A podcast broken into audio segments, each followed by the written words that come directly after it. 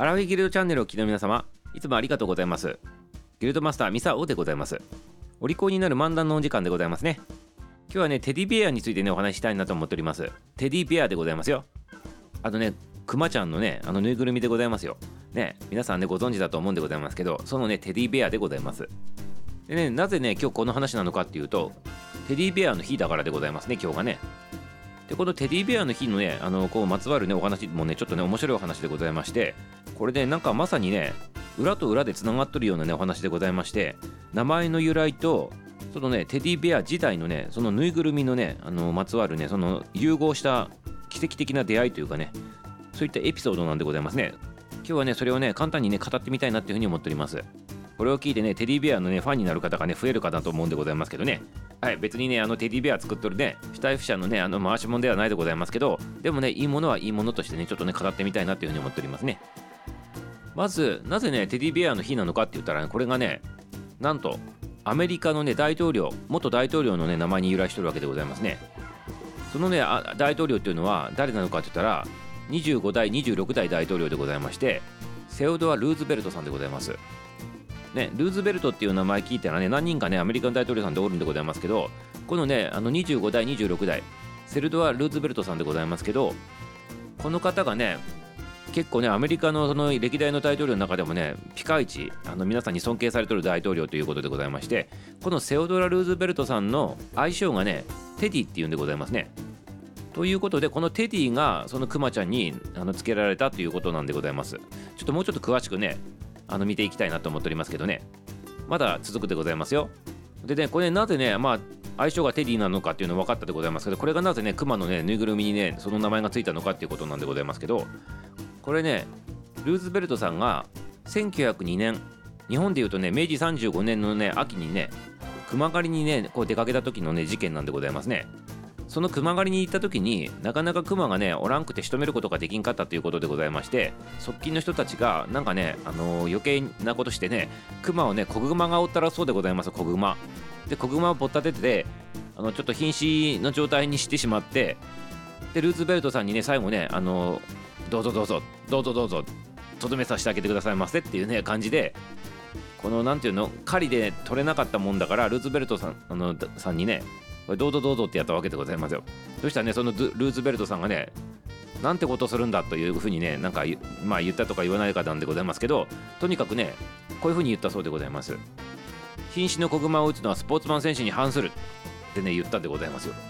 ね。そして結局ね撃たずにその子熊さんをあの殺さなかったということなんでございますね。そしたらそこのね横におった報道の人たちがそのねあのいきさつを見とってねニュースにしたわけでございます。そうするとこのねニュースがね広まってねこのセルドア・ルーズベルトさんのねあのこのなんていうの人気が高まったということなんでございます。そしてそのタイミングにニューヨークにあったおもちゃメーカーさんがクマのねぬいぐるみをねあの仕入れてきたわけでございますよドイツから。ね。そしてそのドイツから仕入れてきたこのクマの形したぬいぐるみにセルドア・ルーズベルトさんのこの愛称のテディっていうねあの名称をくっつけてテディベアってやったわけですございますね。ベアっていうのはクマでございますから日本語に訳すとね。でテディっていう愛称のクマさんだよっていう名前でテディベアっていうふうにねあのつけた売ったわけでございます。そうすると大ブレイクでございます。大ブレイクでしましてねそっからがねもうねアメリカ中に広まって世界にね今も広がってきとるというね大変な事態になってるわけでございますね。はい、そういったことでテディベアっていうねあのクマちゃんのぬいぐるみが誕生したわけでございます。はい、ここまでがよろしいでございますが、ここまでがね、半分の話でございますよ。はい、ここまでが半分でございます。あと半分の問題がね、このね、クマのぬいぐるみにまつわる話でございますけどね、これね、2つ一緒に聞かないとね、意味のない話でございますから、あと半分ね、お聞きくださいませね。そしてね、ぬいぐるみの話にちょっと進んでていい？これ、シュタイフ社のね、歴史というところでね、ちょっとね、公式のサイトあってね、そちらの方ちょっと見させていただいてるんでございますけど、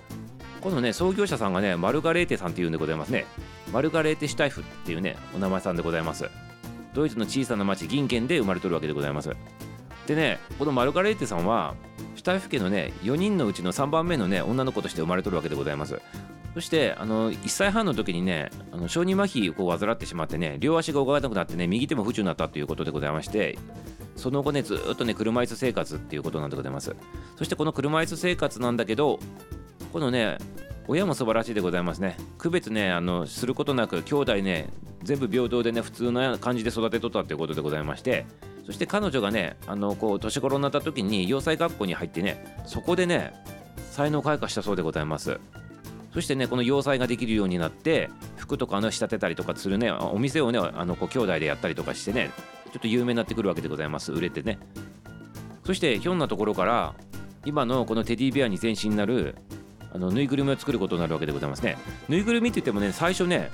ちっちゃいねこのゾウさんをフェルトで作ったゾウさんをね売っとったそうでございますね。そしたらねこれが可愛いと素晴らしいということでそれをね買いに求めるねあの人たちがねお店の前に列作って待っとったぐらい評判になったそうでございますね。でミサもねこのゾウのやつも見とるんでございますけどめちゃめちゃ可愛いでございますね。フェルトで作ってあるゾウでね。これ欲しいでございますねやっぱね。そして次の試みとしてファッション誌からねあのヒントを得てね小さなねぬいぐるみ作ろうっていう話になったそうでございますね。これがまさにテディベアになっていくわけでございます。だこの当時はテディベアっていう名前つくとは思ってなくてただのあのクマのぬいぐるみっていう感じで作っとったんでございますけどアメリカの方行ってテディっていうね名前がくっついて大ブレイクしとるということになるわけでございますね。そしてこのねあのぬいぐるみでございますけどコンセプトがすごいんでございますよ。こっからがね聞いてしまうとね欲しくなってねプレゼントでもねこのねテディベアちゃんねあのプレゼントしたいなと思うようなねそんなねエピソードでございますのでちょっとお聞きくださいませ。そしてねこのぬいぐるみのね元々の、コンセプトでございますね。コンセプトっていうのはペットと家族の中間に位置するっていうことらしいでございます。つまりペット以上家族未満みたいなねそんなねコンセプトでございますね。そしてねこだわりがねあってねそれはやはりリアルすぎずおもちゃすぎずみたいなねそんな感じでございますね。なので皆さんちょっと思い出してみてくださいませ。リアリすぎず可愛すぎずみたいなねそういうイメージがなんかぴったりなのかなと思うんでございますけど皆さんいかが感じるでございますか？でしかも手作りでございますよこれ全部ね。手作りでございます未だに。手作りでございますから職人さんの魂もこもっとってねしかもねその毛皮っていうんでございますか？それの素材もね本当にねなんかねこう触っとって気持ちいい素材になっててね肌触りもいいということでございますね。なのでこれもまとめるとね抱き人形のフォルムをしとるということとあと子供もね抱きやすいサイズにするっていうこととあとね怖すぎない表情リアルすぎずそして可愛すぎずそして肌触りも大切にするというねこのこだわりがねあってね手作りで作られてるということでございますね。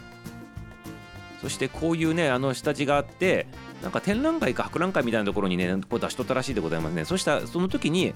ちょうどこのさっき言ったこの大統領のこう逸話があって重なってアメリカのおもちゃ屋さんがあここになんか素晴らしいな熊のぬいぐるみあるぞって言ってそして3000体の死体不者に発注したということなんでございません。ということでね名前がテディベアというふうにして売り出されてブレイクして世界に今広がっとるっていうねそんな素晴らしい流れになっとるねこれね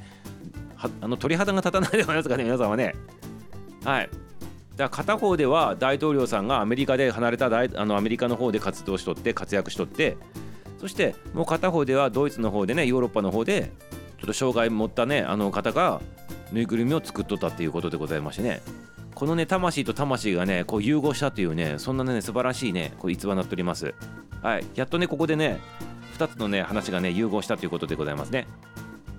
でテディベアのこの一番最初のモデルっていうの作ったのが1880年でございますね。明治13年でございますからね。それがねあのこの死体不者の創業というふうに言われておりますね。でねちょっとね言い忘れとったんでございますけどセルトワ・ルーズベルトさんってねどんな大統領なのかって言ったら日露戦争があったっていうね歴史があったのをね皆さんご存知かと思うんでございますけどロシアと戦争したやつでございますね。ずっとずっと前にね。明治時代でございますけど絶対にロシアに勝てないと言われとったね日本がねロシアに勝ってねそこからねあの日本が一目置かれるようになったっていうねそういった戦争でございますけどまあそれもともとなんかロシアの方がアジアのこうあのこう侵略してこようとしてねあの朝鮮半島のねあのこの出資するかしないかみたいな形で日本と戦うことになったみたいな、ね、そんな流れになっておりましたけどそのなとにかくね日露戦争でございますけどその日露戦争に日本がね奇跡的にね勝ったということになっておりますけどね。これをね仲介したのが要するにセルドア・ルーズベルトさんなんでございます。でこのセルドア・ルーズベルトさんが日本にとっても恩人みたいな人でございまして実は日露戦争ってね勝利しておりますけど歴史上では。本当はね危うかったんでございますよこれ皆様ね。これ話するとまた1日2日ねかかってミサオの大好物の話でございますからあんまり詳しく話するとあれでございますけどその当時ねロシアみたいな大国にね日本がね勝てるわけなかったんでございます。軍事力とかね国の大きさもそうでございますし国力とか考えた時にね。でもねこのルーツベルトさんっていうのが親日家さんでございましてそのロシアがやってることを許せんと。辻褄が合っとらんぞっていうことで結構このルーツベルトさんっていうのはね道理を大事にする人だった人でございましてね。そういうねあのそんな侵略してきてねなんか横暴なことはあかんぞっていうことで日本の味方してくれとったんでございますね。ほんで戦争をまともにすると絶対勝てないんでございますけど日本が有利になったところにパンと入ってきてくれてねここでねあのちょっともう戦争やめませんかっていう形の条約をねこう結ぶこの見届け人みたいなねその訳してくれたわけでございますね。でそれで最終的にはこのねセルドア・ルズベルトさんの功績認められてノーベル平和賞をねいいとる人でございます。アメリカ人でね一番最初のねノーベル平和賞をもらってる方でございますね。で政治的にもねすごくねあの評価されとってねアメリカ国内ではねでただの政治家だけじゃなくてねあの自然にもあの精通するし軍事にも精通するしあとね柔道もやっとったでございましてにあのアメリカ人初のね茶を茶帯っていうかねそういうね色付きの帯を獲得した人でもあったそうでございますしなんかねオールラウンドの人なんでございますねこれね。何でもねなんかできる人っていう感じ、ね、そんな感じの人だったらしいでございますね、まあ、そういう功績の人がまあ、テディベアっていうねあのこうクマのぬいぐるみにテディっていうね愛称がくっついていまだにねアメリカだけじゃなくて世界中でもねテディといえばセルドア・ルーズベルト大統領なんだよっていうことでもう紐付いとるわけでございますね。はいということでもう切っても話せないでございますね。このセルドア・ルーズベルトさんとここでドイツのねシュタイフ社のねクマのぬいぐるみねこれは切り離せないことになっております。はいということでねいかがでございましたか？そしてねこのぬいぐるみの話また戻るけど結構ね値段見るとねぬいぐるみとして見ると結構値段がいっております。でもねこれねやっぱ手作りでございますしね未だに手作りで作られとってね一体一体ね職人さんが作っとるということでございまして。結構なねお値段ねやっぱりするんでございますけどやっぱり本物は本物だなということでございます。はい。未だにねこのねあのセルドアさんのね魂とねシュタイフ社のねこの創業のねマルカレーテさんのね魂がねこう融合されてね未だにそれが受け継がれとるということでございます。はい、ミサもなんか欲しくなったでございますね。あのラジオ配信とかね、まあ、配信するときにちょっとね、ここにね、置きながらね、ちょっと配信したいなというふうに思ったんでね、ちょっとどれ買うか今からね、ちょっと調べてみようかなと思っております。はい。はい、買うか買わないかはあなた次第でございます。はい、ということでございますね。はい、今日はテディベアの話させていただきましたよ。明日も楽しみにしとってくださいませ。終わり